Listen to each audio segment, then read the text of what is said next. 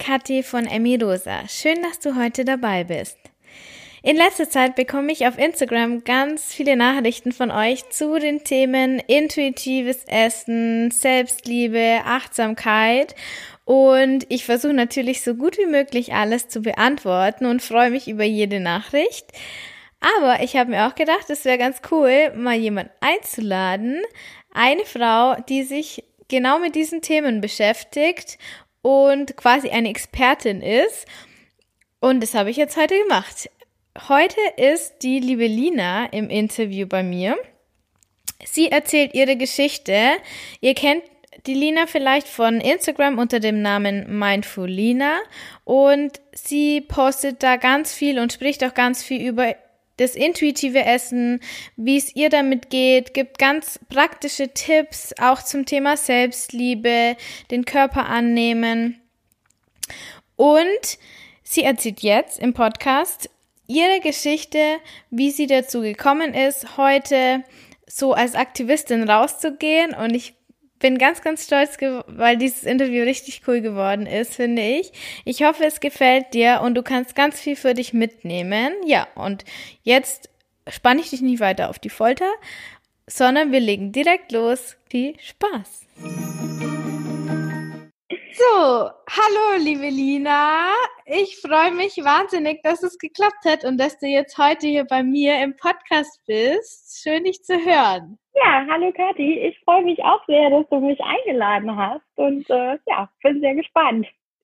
Ja, wir sind gespannt auf dich. Ich erzähle nämlich kurz mal, wie wir uns kennengelernt haben überhaupt. Also ich kenne die Lina von ähm, Instagram und ähm, die macht da ganz coole Sachen und ich folge auch schon eine Weile und wir haben festgestellt, wir haben ziemlich ähnliche Themen, um die es bei uns so geht. Und dann dachte ich mir, ich lade dich jetzt einfach mal zu mir in den Podcast ein, weil du sicher ganz, ganz viel Tolles zu erzählen hast. Genau. ja, das freut mich. Ja, dann, äh, ich kenne dich ja schon ein bisschen. Stell dich doch unseren Hörerinnen mal ganz kurz vor. Ja, ich bin die Lina, ich bin 27 Jahre alt und ähm, bin beruflich als Erzieherin in einer Kinder- und Jugendpsychiatrie tätig und ähm, ja, interessiere mich deswegen ein bisschen für Psychologie und äh, sowieso den Menschen an sich und ja, habe über, über meine ganze Geschichte irgendwie dann ähm, dazu gefunden, auch auf Instagram, so ein bisschen mehr das zu verbreiten, versuchen, ja, Menschen zu inspirieren mit dem irgendwie, was ich für mich schon feststellen konnte und da einfach meinen Weg zu teilen. Ja, dann äh, steigen wir doch direkt ein, wenn du so eine perfekte Überleitung schon gemacht hast zu deiner Geschichte. Ähm, dann fang mal an, wo du möchtest. Was ist deine Geschichte und wie bist du dann überhaupt zu Instagram gekommen? Oh Gott, ja, meine Geschichte ähm, hat so zwei, zwei Wege, wie das alles irgendwie zueinander geführt hat.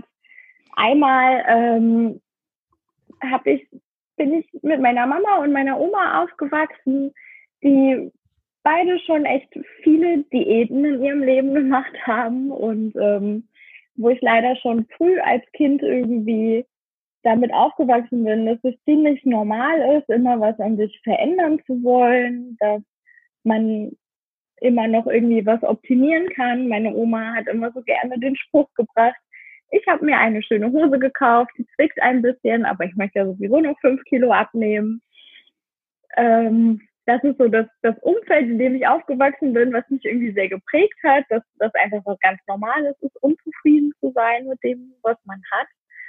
Ähm, und gleichzeitig war ich immer ein ziemlich übergewichtiges Kind, hab, äh, wurde da viel gehänselt in der Schulzeit und ja, hatte da immer den Wunsch auch abzunehmen, das nicht so richtig geschafft war, also immer damit konfrontiert und dann ähm, habe ich 2003 Diabetes bekommen mit zwölf Jahren. Habe dadurch ziemlich viel abgenommen, was mir ja die normale Figur dann beschert hat. Ähm, bin aber natürlich auch seit dem Tag an immer mit Essen konfrontiert. Also für mich gibt es halt leider keinen einzigen Tag in meinem Leben bis jetzt, an dem ich nicht ähm, mich mit allem, was ich esse, mich irgendwie beschäftigen muss. Ich muss ja alles berechnen und ähm, muss dadurch auch automatisch von jedem Essen den Nährstoffgehalt irgendwie ja auswendig kennen und das macht es ziemlich schwer, halt sich damit nicht auseinanderzusetzen. Wow, okay. Das, dann vermute ich mal, dass du äh, Typ 1 hast, äh, oder? Genau, genau. Okay, kannst du dich noch an die Situation erinnern, als du die Diagnose damals bekommen hast? Das war ja sicher auch ein, ein heftiger Moment für dich dann. Das war alles ja ziemlich viel. Ich hätte das auch leider fast nicht überlebt. Also ähm, das war ziemlich knapp bei mir. Ich lag auch kurz im Koma und ähm, ja, ich habe das erstmal gar nicht so realisiert. Ich bin, glaube ich, einfach wieder zu mir gekommen. Sie haben damals in Dänemark gewohnt war also alles irgendwie eine ziemliche Ausnahmesituation in einem fremden Land mit einer doch nicht so vertrauten Sprache irgendwie dann so eine Diagnose zu bekommen. Ich habe aber, glaube ich, in meinem kindlichen Leichtsinn einfach gesagt, ja, okay, was ist das? Was soll ich jetzt damit machen? okay. Ja. Und glaubst du, das hat dann deinen späteren Weg zu dem Zeitpunkt dann auf jeden Fall beeinflusst? Also erstmal hat es mir ähm, weniger Gewicht geschenkt und dafür bin ich eigentlich bis heute dankbar, weil ich mich oft frage, was wäre aus meinem Körper hm. geworden, wenn ich ähm, ja dieses Essverhalten irgendwie beibehalten hätte und die Diagnose nicht gekommen wäre und ich nicht irgendwie erstmal auf Zwangsdiät gehen musste. Und ähm, ich denke, dass das richtige Thema kam aber erst später mit der Pubertät, mit den ganz normalen Selbstwertproblemen, dass man da irgendwie ja. Und kannst du, kannst du mal kurz beschreiben, wie so dein Essverhalten, also bis auf die Prägung, worauf du jetzt schon eingegangen bist, dann vorher ausgeschaut hat, bevor du die Diagnose dann bekommen hast? Meine Oma hatte immer ziemlich viele Süßigkeiten für mich und ich glaube, ich habe einfach nie von alleine aufgehört zu essen. Ich kann mich daran erinnern, dass es früher öfter mal Streit gehabt, weil ich so viel Gummibärchen auf einmal gegessen habe, mir die in den Mund gesteckt habe, ohne zu kauen und die direkt runtergeschluckt habe und die einfach innerhalb von einer Minute weg war. aber so, also das sind so Momente, an die ich mich noch erinnern kann, aber so richtig beschreiben kann ich mein Essverhalten nicht. Das war wenig, mhm. wenig tief, würde ich heute sagen. sondern einfach, ich habe gegessen, was da war und wenn es da war und meine Oma konnte das leider ganz gut sagen. Ich habe dir wieder dein Lieblingseis gekauft, möchtest du noch nicht? Das, das macht sie bis heute noch, aber ich habe das doch besorgt, dann musst du das auch essen. Okay, also so, so richtig schön emotional, richtig ja. schön emotional gegessen als Kind. Das würde ich schon sagen, ja. Ja, also da kenne ich mich auf jeden Fall wieder. Äh, bei mir waren es jetzt nicht so die Gummibärchen, eher die Schokolade. Aber ähm, die, die Situation mit der Oma kommt mir sehr bekannt vor, auf jeden Fall. okay, dann ähm, äh, erzähl weiter. Dann waren wir bei der Pubertät, oder? Genau. Ich würde sagen, da fing das so schleichend an, aber manchmal denke ich mir schon, wenn ich das für mich reflektiere, dass äh, ich in der Pubertät eigentlich schon ziemlich von mir überzeugt war und äh, sehr mutig war und mir weniger Gedanken gemacht habe. Und so richtig fing das ja Anfang 20 an. Ich weiß gar nicht, wie genau ich da reingeraten bin, dass man halt gedacht hat, okay, ich muss jetzt irgendwie was verändern, ich muss Diäten machen. Ich war schon immer mit meinem Bauch sehr unzufrieden. Der hat einfach nicht so gutes Bindegewebe und heute durfte ich feststellen, ähm, dass ja, das einfach an, an dem Gewebe liegt und mein Bauch vielleicht nicht immer zu dick war, sondern immer einfach nicht so straff ist wie bei anderen. Ähm, das, das war immer so meine Baustelle und dann habe ich ähm, eine Sport-Challenge angefangen. Das habe ich auch gerne gemacht, weil ich da immer gerne an meine Grenzen gegangen bin. Und dann gab es eine Challenge, bei der man angefangen hat, äh, Kalorien zu zählen. Und ich glaube, das war so das, was es irgendwie am schlimmsten gemacht hat. habe vorher schon mal Weight Watchers ausprobiert, hatte da ähm, aber schnell aufgehört und keine Lust, dadurch, dass ich das Essen ja sowieso in Broteinheiten berechnen muss, war mir das dann schnell zu viel oder ich habe gemerkt, mein Fokus liegt dann auf Weight Watchers und nicht auf dem Diabetes und konnte da schon noch für mich sagen, es ist mir wichtiger, noch äh, das für den Diabetes zu berechnen, als irgendwie Punkte zu zählen und das war mir dann einfach zu viel Gezähle, weil es einfach so unterschiedlich auch ist. Ähm, aber das mit dem Kalorienzählen hat dann angefangen, dass ich richtig in diese Spirale abgerutscht bin, dass ich äh, mehr Sport gemacht habe, um noch mehr Kalorien zu verbrennen. Ich habe natürlich in dieser vier Wochen Challenge unheimlich große Erfolge gehabt und dachte, oh Gott, so einfach ist es. Ich habe sonst immer gesagt, ja, ich kann nicht so gut abnehmen, weil ich Diabetes habe und ich würde ja eigentlich gerne, aber das funktioniert nicht und mein Stoffwechsel und habe halt gemerkt, okay, wenn du dich auch nur ganz doll disziplinierst, dann kannst du damit schon was erreichen. Und das hat mich dann ziemlich unter Druck gesetzt. Und äh, ich hatte ein total schlechtes Gewissen jedes Mal, wenn, ähm, das war auch schon vorher in Diäten so, wenn ich darauf geachtet habe, weniger zu essen und die Bilanz gestimmt hat und ich dachte, heute ist ein guter Tag, dann hat mir mein Diabetes da einen Strich durch die Rechnung gemacht. Dann habe ich auf einmal einen zu niedrigen Blutzucker und muss was essen und kann das nun mal nicht vermeiden.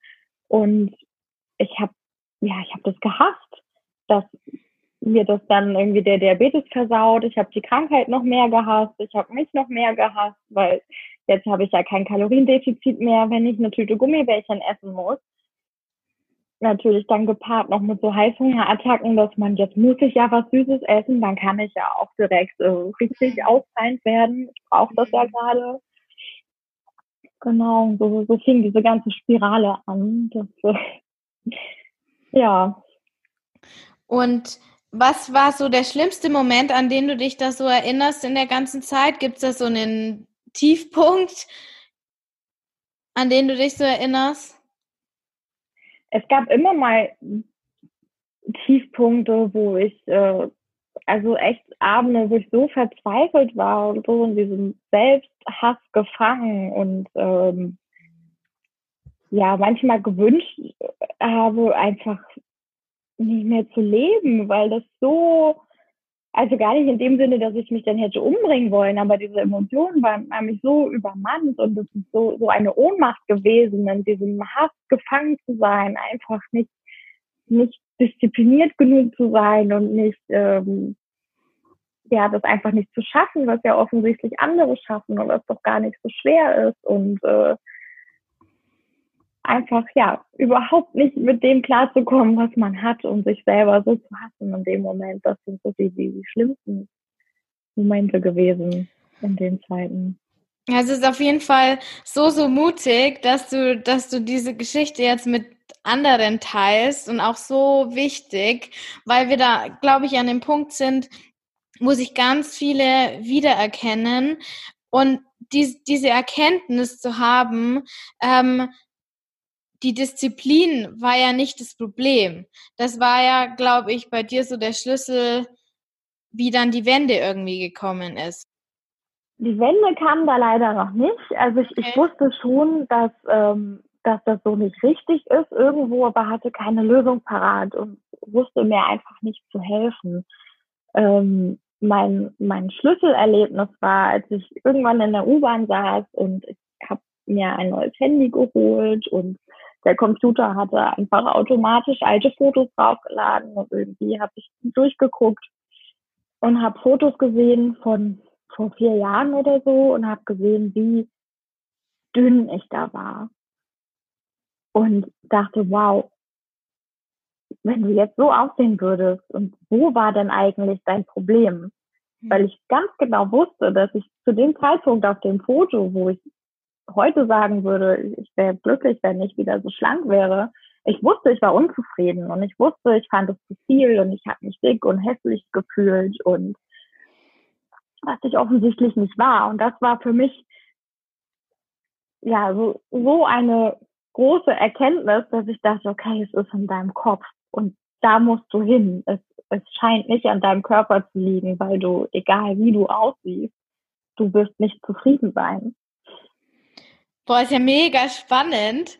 Also dann war das so ein Zufall, der dir das, dir, dir diesen Moment beschafft, beschaffen hat und da gesagt hat, hey, jetzt mach endlich mal die Augen auf. Was machst du da die ganze Zeit? Ganz genau. Und wie, wie war ja. dann der restliche Tag? Was hast du dann gemacht, als du aus der U-Bahn ausgestiegen bist? Mich hat das ehrlich gesagt ziemlich traurig gemacht erstmal, weil ich dachte, warum? Warum machst du dich so fertig? Und äh, wo ist dann das Problem? Und warum bist du nicht einfach zufrieden? und habe geguckt, ähm, wie, ja, was ich daran ändern kann und habe angefangen, mir Podcasts irgendwie rauszusuchen, wo es um Selbstliebe geht und äh, habe mich einfach viel mehr damit beschäftigt, irgendwie aus mir rauszukommen und mich anzunehmen und habe angefangen zu meditieren. Das sind so die, die ersten Schritte gewesen. Okay. Ja. Und dann, also der, du hast dann eigentlich aber schon selber festgestellt, okay, ich muss jetzt an meiner Selbstliebe arbeiten. Ja, das schon. Weil das ist ja auch eigentlich schon, ist ja eigentlich schon ein total großer Schritt, stelle ich mir vor, wenn ich mich in deine Situation versetze, wenn ich die Bilder sehen würde. Klar, wahrscheinlich wäre ich auch erstmal so, boah, was, was habe ich die ganze Zeit gemacht so? Und dann, mh, mm, aber schon so weit zu sein, zu sagen, okay, dann nehme ich die ganze Sache jetzt in die Hand und schaue, wie ich das selber wieder hinbiegen kann, ohne dass ich wieder die nächste Diät machen will. Das ist ja eigentlich schon mega cool. Ja, ich glaube, so richtig die Verknüpfung mit Diäten hatte ich da noch nicht. Was das so anrichten kann, das Bewusstsein kam, glaube ich, erst, als ich mich mit dem intuitiven Essen beschäftigt habe. Mhm. Also ich würde nicht sagen, dass diese Erkenntnis dann äh, sofort ausgeschlossen hat, dass ich nie wieder Diät mache. ähm, aber zumindest wusste ich, dass das ein, ein Punkt ist, der einfach ja in meinem Kopf angegangen werden muss und der sich mit Disziplin und äh, negativer Kalorienbilanz irgendwie ändern lässt. Wie alt warst du da ungefähr, wenn ich fragen darf? Das ähm, müsste jetzt, das ist noch gar nicht so lange her, vielleicht vor zwei Jahren ist das gewesen, dass ich angefangen habe, mich damit zu beschäftigen. Okay, ja. Wie hat es dann für dich funktioniert mit dem Essen erstmal? Was hast du denn dann gemacht in dem Moment? Wenn ich stelle mir vor, du bist da aus dem aus ähm, mitten in so einer Diätphase oder halt in der Essphase, je nachdem, und dann siehst du die Bilder ähm, und gehst nach Hause und beschäftigst dich mit Selbstliebe und Meditation. Was hast du damit in, mit dem Essen gemacht? Das ging eigentlich genauso weiter. Das schwankte zwischen, ich hatte schon Phasen, wo ich gesagt habe, oh, ich habe keine Lust mehr auf Diät, ich möchte einfach wieder das machen, aber natürlich auch in einem anderen Extrem. Ich glaube, das, das kennt jeder, der Diät gehalten hat. Ich mache jetzt gar nichts, ich achte jetzt auch gar nichts mehr und das natürlich dann auch ohne Maß. Und das habe ich schon beibehalten, so zu schwanken, tatsächlich, bis ich das äh, intuitive Essen für mich entdeckt habe und darauf gestoßen bin. Ja, und wie lief das? Erzähl mal. Ich habe mich einfach weiter durch Podcasts gehört. Ich habe die für mich entdeckt und gesagt, okay, da gibt es wirklich viele, die sowas anbieten. Und äh, ja, bin dann über die Podcasts zur Selbstliebe und Meditation äh, irgendwann auf Bastian Neumann gestoßen, die sich mit, mit der Ernährungspsychologie befasst. Und habe da schon gemerkt, okay, das ist der erste Podcast, wo es jetzt mal nicht um Diät geht, weil ich natürlich auch parallel Podcasts gefunden habe, wo darüber gesprochen wurde, wie man am schnellsten und besten abnimmt. Und dachte, der Ansatz gefällt mir, der ist anders. Und in ihrem Podcast war dann damals ähm, ja die Mareike von Intuit zu Gast und hat ihr Programm und ihren Ansatz vorgestellt. Und da dachte ich mir zum ersten Mal, ja, das klingt alles sehr logisch und schlüssig und habe mehr angefangen, mich damit zu beschäftigen und, und dann eher halt diese Podcasts zu hören, wo es endlich nicht mehr um Diäten ging. Okay, Ja, cool. Äh, was mich jetzt mal gleich mal überrascht ist, dass es solche Diät-Podcasts gibt. Das wusste ich gar nicht, ehrlich gesagt. Weil äh, zu dem Zeitpunkt, als ich angefangen habe, äh, Podcasts zu hören, da war ich schon so in dem alles vermeiden, was mich irgendwie triggern könnte, dass ich das echt total ausgeblendet habe. Das ist ja faszinierend. Also natürlich, jetzt, wenn ich drüber nachdenke, ist es logisch, weil wo ist Diät und, und was auch immer nicht vertreten. Aber das gibt es tatsächlich. Sehr spannend. Da ja. werde ich mich mal durchforsten, um, zu, um einfach mal die Lage abzuchecken, was da eigentlich so los ist in dieser Welt. Okay, und dann kleiner, kleiner Ausreißer und kleiner Exkurs in die Diätwelt. Da ah, keine, die jetzt dazuhört, macht es bitte. Gell? Das ist keine gute Idee, sich solche Podcasts anzuhören. Schön lieber diese intuitiv essen und so weiter anhören. Ähm, Ganz genau. Oder? Siehst du auch so? Ja, auf, auf jeden Fall. Bitte nicht sich Podcast-Folgen wöchentlich anhören, in denen einem erzählt wird, wie man noch disziplinierter sein kann und wie man nur das und das machen muss, damit man endlich den Traumkörper erreicht. Ja, wieso haben wir das eigentlich nicht einfach gemacht? Dann hätten wir ja schon vor zehn Jahren wahrscheinlich oder 15 Jahren unseren perfekten Bikini-Buddy, Lina. Hm? Gut, also Spaß, äh, Spaß ist vorbei. Nee, also, so, wie ging es dann bei dir mit dem intuitiven Essen weiter? Ähm, ich habe das erstmal versucht, auf eigene Pause zu machen und äh, ja, mich einfach immer mehr damit beschäftigt. Habe mich dann aber doch letztendlich für das Programm von Intuit entschieden, das zu absolvieren, um ja, da irgendwie was Handfestes zu haben. Und das ist ziemlich genau ein Jahr her. Das war Ende April letztes Jahr. Genau, seitdem bin ich dabei. Okay, und ähm, ja, was hat sich seitdem, das ist jetzt keine Werbeveranstaltung übrigens. Nein. Das ist äh, nur eine unbeauftragte Werbung, indem wir den Namen nennen. Äh, was hat sich für dich dann jetzt im Vergleich zu vor dem Programm verändert? Weil du gemeint hast, du hast ja vorher auch schon versucht, intuitiv zu essen. Ich glaube, dass ähm, ja vor allen Dingen die, die Zeit das ausmacht. Also egal, ob jetzt Programm oder nicht. Man, ähm, man braucht einfach Zeit, das alles für sich zu verinnerlichen. Ich finde, es ist äh, eine sehr aufregende, aber auch eine sehr anstrengende Reise, in der man bereit sein muss, einfach viel zu tun, oft über seinen Schatten zu springen, sich ständig zu reflektieren. Also Leute, die meinen, intuitives Essen ist einfach und ich muss nur auf Hunger und Sättigung hören, die haben es irgendwie nicht ganz verstanden. Ja, kann ich bestätigen. Also ich finde auch dazu gehört Disziplin und ähm, das ist nun mal was, was ich irgendwie nicht gerne mag und auch manchmal fühle ich mich vom intuitiven Essen ein bisschen in die Enge getrieben und ähm, ich, ich werde dann immer gerne sehr trotzig. Das kann ich ganz gut. Ich habe natürlich auch Phasen, wo ich mir denke, nö, jetzt wird mir das ein bisschen viel. Ich mache jetzt, was ich möchte und ähm, jetzt esse ich halt wieder normal und ich habe gar keine Lust, mich jetzt hier irgendwie achtsam hinzusetzen. Ich will auch mal mein Handy in der Hand haben. Ähm, also deswegen glaube ich, das braucht einfach Zeit. Das sind Dinge, die man sich immer wieder vorhalten muss. Ich merke aber, ich werde sicherer. Es gibt einfach vieles, was man dann mit der Zeit automatisch macht. Und ich bin einfach frei. Das ist so der, der größte Gewinn. Ich denke nicht mehr über mein Essen nach. Ich habe kein schlechtes Gewissen mehr, wenn ich irgendwas gegessen habe.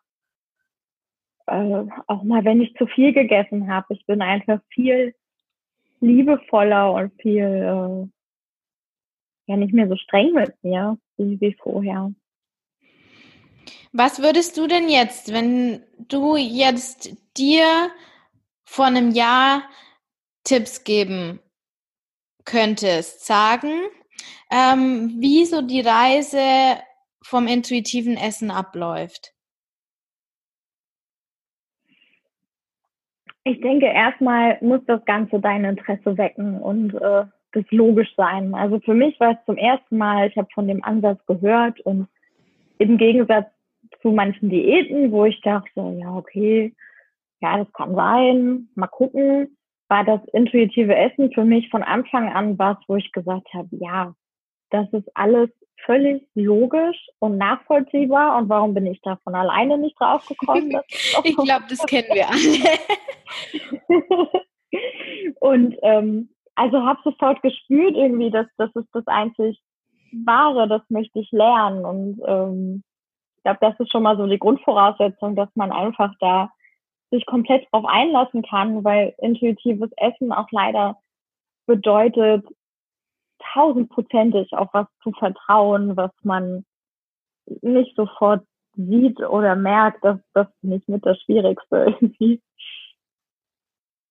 Ähm, ja, und dann sollte man einfach anfangen, sich schlau zu machen und auch zu gucken, was für einen das Beste ist. Und ich würde sagen, es gibt einfach unterschiedliche Typen an Menschen, die einen brauchen eher ein Programm von wem auch immer oder ein, ein Buch an die Hand mit verschiedenen Schritten und Aufgaben. Manche können sich das ganz gut alleine beibringen, manche brauchen da mehr Anleitungen, vielleicht Gruppen, eine Community wie Instagram, wo man irgendwie gegenseitig sich Fragen stellen kann. Ähm, ich denke, da ist jeder irgendwie auch unterschiedlich eingestellt, welches welches Medium da auch am besten ist, ob man da lieber ein Buch zu liest oder Podcast hört und ähm, ja, jeder braucht ja irgendwie einen anderen Input, der eine mehr, der andere weniger, um da aktiv zu werden.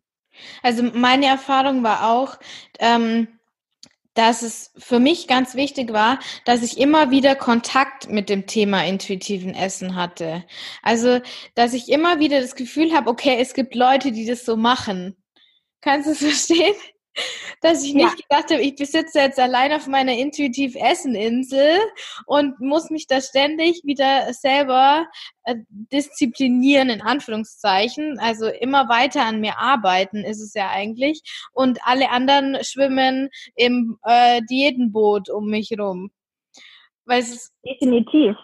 Also, und ich finde, es gibt so viele Menschen, die das halt anders machen. Und wie du sagst, manchmal fühlt man sich wirklich, als wäre man auf dieser Insel, weil man niemanden kennt, der das auch so macht. Und ähm, ja, ich finde auch, der, der Austausch ist damit das Wichtigste, weil alle anderen um einen herum irgendwie Diät halten und äh, einen komisch angucken, wenn man das nicht macht.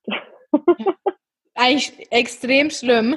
Also ich habe angefangen, intuitiv zu essen oder das versucht. Da habe ich noch äh, im Krankenhaus gearbeitet und auf Station ist es wer auf Station arbeitet, der weiß, was das bedeutet. Da sind, glaube ich, mit die schlimmsten Diäthalter, die es gibt. Der Schichtdienst ist halt auch extrem schwierig umzusetzen. Ähm, also da ist es extrem schwer umzusetzen, intuitiv zu essen. Das ist einfach so, weil man ständig müde und gestresst ist und am Rennen ist. Und da dann anzufangen, ist echt eine Herausforderung, weil man nur Leute um sich rum hat, die Diät halten. Und dann aber wieder essen ohne Ende. Du arbeitest ja auch in einem anstrengenden Job. Ist es dir auch so gegangen am Anfang? ich habe das große Glück, dass ich, ich habe auch vorher noch auf Station und Schicht gearbeitet und äh, habe aber gleichzeitig mit dem Start vom intuitiven Essen auch in, äh, in die Tagesklinik gewechselt, dass ich jetzt normale Arbeitszeiten habe. aber ich merke auch da, dass äh, vor allen Dingen die Arbeit mich an, an meine Grenzen bringt, weil man einfach dort nie die Ruhe hat, die Mahlzeiten irgendwie einzunehmen wie, wie man das bräuchte. Und ähm, leider verbringt man ja irgendwie die hauptsächliche Zeit auf der Arbeit. Das ist so, ja, mhm. auch würde ich sagen, noch meine größte Baustelle. Also ist für dich auch die größte Herausforderung, das in dein, dein Arbeitsleben so zu integrieren? Auf jeden Fall, gerade weil ich mit den Kindern zusammen esse, ähm, sowohl Frühstück als auch Mittagessen und ich ja leider bei den gemeinsamen Mahlzeiten eher bei den Kindern bin als bei mir, weil ähm, ja, da muss man halt aufpassen. Hast du denn da Tipps für die Hörerinnen, hm, was du für dich jetzt rausgefunden hast, was dir geholfen hat, das intuitive Essen so in dein Arbeitsleben leichter zu integrieren vielleicht? ich habe schon immer gerne vorgekocht und mir mein eigenes Essen mitgenommen und das ähm, mir hilft meine Tupperdose unheimlich dabei, intuitiv zu essen. Wir haben das leider so, dass ähm, man bei uns aufessen muss. Das finde ich sehr schwierig. Da kann ich aber leider ähm, auf der Arbeit ja alleine so nichts gegen machen. Das wird bei Kindern auch ein bisschen seinen Sinn haben die sollen sich halt selber auffüllen und lernen, irgendwie das einzuschätzen. Bleibt jetzt bei uns keiner sitzen, irgendwie stundenlang, bis er aufgegessen hat, aber es ist äh, ja schon bei uns so die Regeln. Deswegen ist es für mich natürlich sehr schwierig, dann irgendwie nicht aufzuessen und zu sagen, naja, ich bin aber satt und bei den Kindern fehlt das nicht. ja, kann ich mir vorstellen. Und deswegen habe ich meine Tupperdose, mit der ich auf dem Platz sitze und da fällt es einfach weniger auf, wenn ich einfach nach zwei Gabeln merke, ich habe gerade gar keinen Hunger, dann mache ich meinen Deckel zu und stelle mir die ins Büro und kann da weiter essen, wenn ich Zeit habe und wieder Hunger habe. Das hat sich für mich äh, ja echt irgendwie ganz gut etabliert, dass ich einfach so weit esse, wie ich kann. Die Dose zuklappe und wegtrage.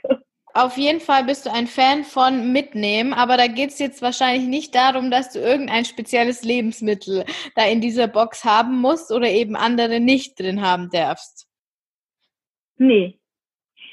Nee, das nicht. Mir geht es darum, einfach eigentlich immer was verfügbar zu haben, weil ich doch merke, wenn ich dann hungrig bin und es nicht schnell genug geht, also auch außerhalb der Arbeit, dann bin ich immer ganz froh, irgendwie was dabei zu haben, was man dann wenigstens zum Überbrücken essen kann, sei es ein Apfel oder Ja, lass uns mal teilhaben, was ist in deiner äh, Box so drin? Also eigentlich, das ist weniger geworden, aber ganz am Anfang, das war sehr ein, ein sehr zuverlässiger Partner zum Lernen für mich, hatte ich immer einen Apfel eingeschnittenen und Nüsse dabei. Und die habe ich echt gerne irgendwie immer zwischendurch, wenn ich Hunger hatte, gegessen. Ja. Und jetzt mittags, wenn du, wenn du Mittag essen möchtest? Das kommt immer wirklich ganz drauf an, was wir hier gerade zu Hause gekocht haben. Meistens nehme ich immer das mit, was übrig geblieben ist. Ich esse mittlerweile so wenig, dass irgendwie die Mengen auch immer für, für mehrere Tage passen. Oder wenn wir mal was bestellt haben oder wir essen waren, dann ist es eigentlich ziemlich zuverlässig mittlerweile, dass ich aus dem Essen noch eine zweite Portion für den nächsten Tag abzwacken kann. Das ist sehr gut. Das ist schon mal ein sehr guter Punkt. Wie hat sich denn das verändert im Laufe des letzten Jahres, seit du intuitiv isst? Mit den Portionsgrößen und auch mit dem Gefühl, wann bin ich satt? Kannst du das ein bisschen zusammenfassen? Also ich würde sagen, die Portionen sind viel, viel kleiner geworden. Das ist wirklich unglaublich, wenn ich manchmal mich daran erinnere, ähm, ja, was ich gegessen habe und was ich dann halt auch wirklich einfach aufgegessen habe. Wenn wir beim Italiener waren, dann habe ich die ganze Pizza auch gegessen und heute ähm, ja, schaffe ich vielleicht eine halbe und wüsste nicht, wie ich das Doppelte in mich reinkriegen könnte. Hast du dann auch manchmal noch dieses, äh, manchmal noch so ein bisschen das Überessen oder ist es bei dir jetzt schon relativ vorbei? Das kommt ganz drauf an, wie es mir geht. Ich merke, wenn ich gestresst bin und nicht so ganz bei mir bin, dass ich es dann ähm, ja nicht so schnell merke und dann oft schon über den Punkt hinaus bin. Ich hatte das aber wirklich schon ewig nicht mehr oder seitdem ich das intuitive Essen angefangen habe, nicht mehr, dass ich mich in dem Maße übergessen habe, wie ich das sonst gemacht hätte, würde ich sagen mir ist schon lange nicht mehr schlecht gewesen oder dass ich sofort hätte einschlafen müssen. Ich kenne viele Tage von früher, wo ich am Wochenende nur zwischen Schlafen und Essen äh, irgendwie rumgependelt bin. Und dieses Gefühl, gleich zu platzen, das, das kenne ich gar nicht mehr. Oh, das ist schön. Das ist befreiend, oder? Total. Ja, dann erzähl mal, wie geht's dir denn jetzt heute so insgesamt? Mir geht es viel besser, weil ich freier bin. Ich habe aber doch noch relativ oft damit zu kämpfen, dass ich einfach ja ziemlich zugenommen habe durch diese Ernährungsumstellung. Ähm, habe oft Probleme damit, dem Ganzen noch zu vertrauen. Ich weiß, dass es funktioniert. Ich, ich hatte eine Phase, wo ich äh, angefangen habe abzunehmen. Leider habe ich sofort wieder zugenommen, als ich mir bewusst gemacht habe, dass ich gerade abnehme dadurch. Ja, spannend.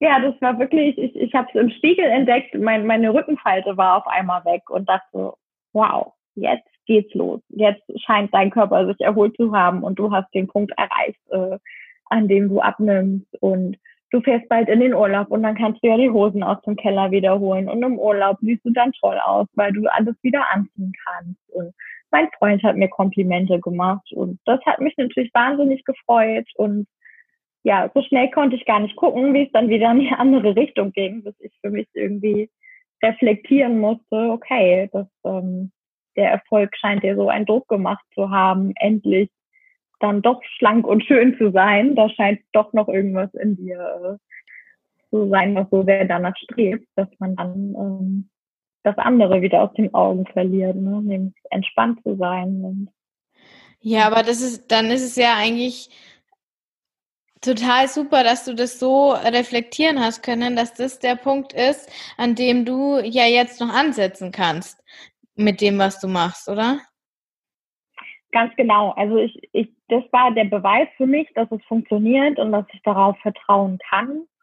Und äh, dass ja aktuell so meine größte Baustelle in mir jetzt einfach mich wieder zu entspannen, mich zurückzulehnen das Leben und das Essen zu genießen und ähm, ja, eben sich keine Gedanken mehr darüber zu machen, weil ich weiß, dass das war der Punkt. Das war mir egal, ob ich abnehme oder nicht. Ich habe mich einfach wohlgefühlt und ähm, da möchte ich wieder hinkommen. Ja, aber das ist auch der Punkt, wo ich sehr viele Nachrichten immer bekomme, ähm, bei der Frage, ja, aber wenn ich doch noch so viel Gewicht habe, wie soll ich denn dann ähm, den Fokus vom Abnehmen wegbringen? Aber es ist ja dann auch genau die Erfahrung, die du auch gemacht hast. Sobald du den, den Fokus auf das Abnehmen legst, dann funktioniert das intuitive Essen nicht mehr. Und was würdest du denn, was würdest du denn so als Tipp geben für andere, die dann die gleiche Erfahrung machen? Den Fokus einfach wieder auf andere Dinge zu lenken. Das, das klingt sehr einfach, aber ähm, ja, sich einfach das, das Glück im Leben und das, was man schon geschafft hat, bewusst zu machen. Ich weiß zum Beispiel für mich, ich würde nie wieder dahin zurück wollen und ich habe schon so viel erreicht mit dem intuitiven Essen, was mir einfach auch mehr wert ist als eine gute Figur. Und ich versuche einfach jedes Mal, wenn ich in den Spiegel gucke und was, was Doofes über mich denke oder auch im Alltag, mir bewusst zu machen, was, was toll ist und die Gedanken zu stoppen. Und äh, es, jeder Mensch hat ja auch, wenn wir jetzt das Aussehen nehmen, wenn wir auf den Körper fixiert sind, hat ja Teile an sich, die er mag. Das ähm, kann mir keiner erzählen, dass man alles von Grund auf so schlimm findet. Und dann muss ich mich halt erstmal wieder eine Zeit lang damit beschäftigen, dass ich ein hübsches Gesicht habe und das vielleicht gerade hübscher finde als mein Bauch oder mein Po oder meine Beine. Und du hast wirklich ein sehr hübsches Gesicht. Das muss ich auch sagen. Wer die Lieder noch nicht gesehen hat, die hat ein sehr hübsches Gesicht. Ihr könnt dann auf jeden Fall mal vorbeischauen bei ihr auf Instagram. Kurze Exkurs. Ich verlinke alles, aber äh, definitiv. Du hast ein sehr hübsches Gesicht und das kannst du dir gerne immer im Spiegel anschauen, Lina. Vielen Dank. Gut, also Tipps, Fokus auf das äh, Schöne im Leben. Das ist dein. Ganz genau. Okay, das ist schon mal, ist auf jeden Fall ein super, super Tipp. So, wenn die Hörerin jetzt ähm, von dir mehr sehen und lesen und hören, du machst ja auch viele Stories, hören möchten, ähm, wo findet man dich auf Instagram oder wie? Ihr findet mich bei Instagram unter Mindful Lina mit Doppel-I geschrieben. Genau. Und da ähm, ja, könnt ihr einigermaßen regelmäßig von mir Posts sehen, die um Selbstliebe und intuitives Essen gehen, wo ich äh, versuche, das, was mich gerade bewegt, mit euch zu teilen, euch äh, ja mit meinen Erfahrungen, die ich gemacht habe, irgendwie zu inspirieren und zu motivieren und versuche da ein bisschen mein Strahlen auch zu euch zu bringen und euch damit anzustecken. Oh, das ist ein, ein äh, schöner Abschluss. Wenn du jetzt noch eine Message rausgeben könntest an die Hörerinnen, die vielleicht dastehen, wo du vor zwei Jahren gestanden bist, was würdest du ihnen denn sagen? Vertrau dir. Vertrau, dass du den Weg finden wirst und ähm, ja, für, für dich eine Möglichkeit findest, einfach dahin zu kommen, ja, zu dir selber zu kommen.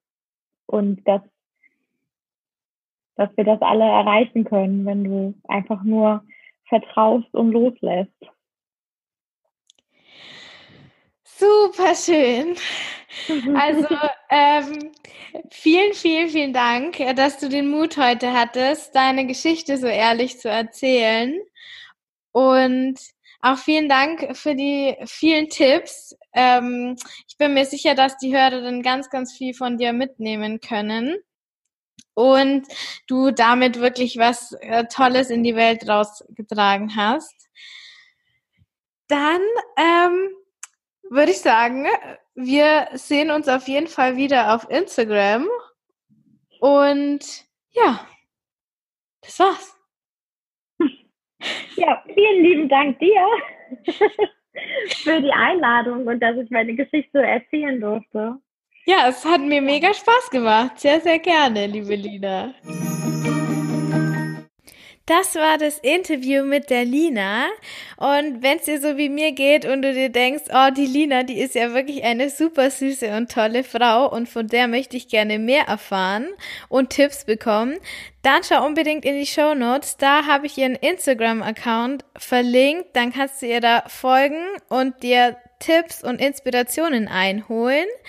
Und ja, dann wünsche ich dir einen wunder, wunder, wunderschönen restlichen Tag. Genieß das Leben und wir hören uns in der nächsten Folge. Deine Kathi von Emmy Rosa.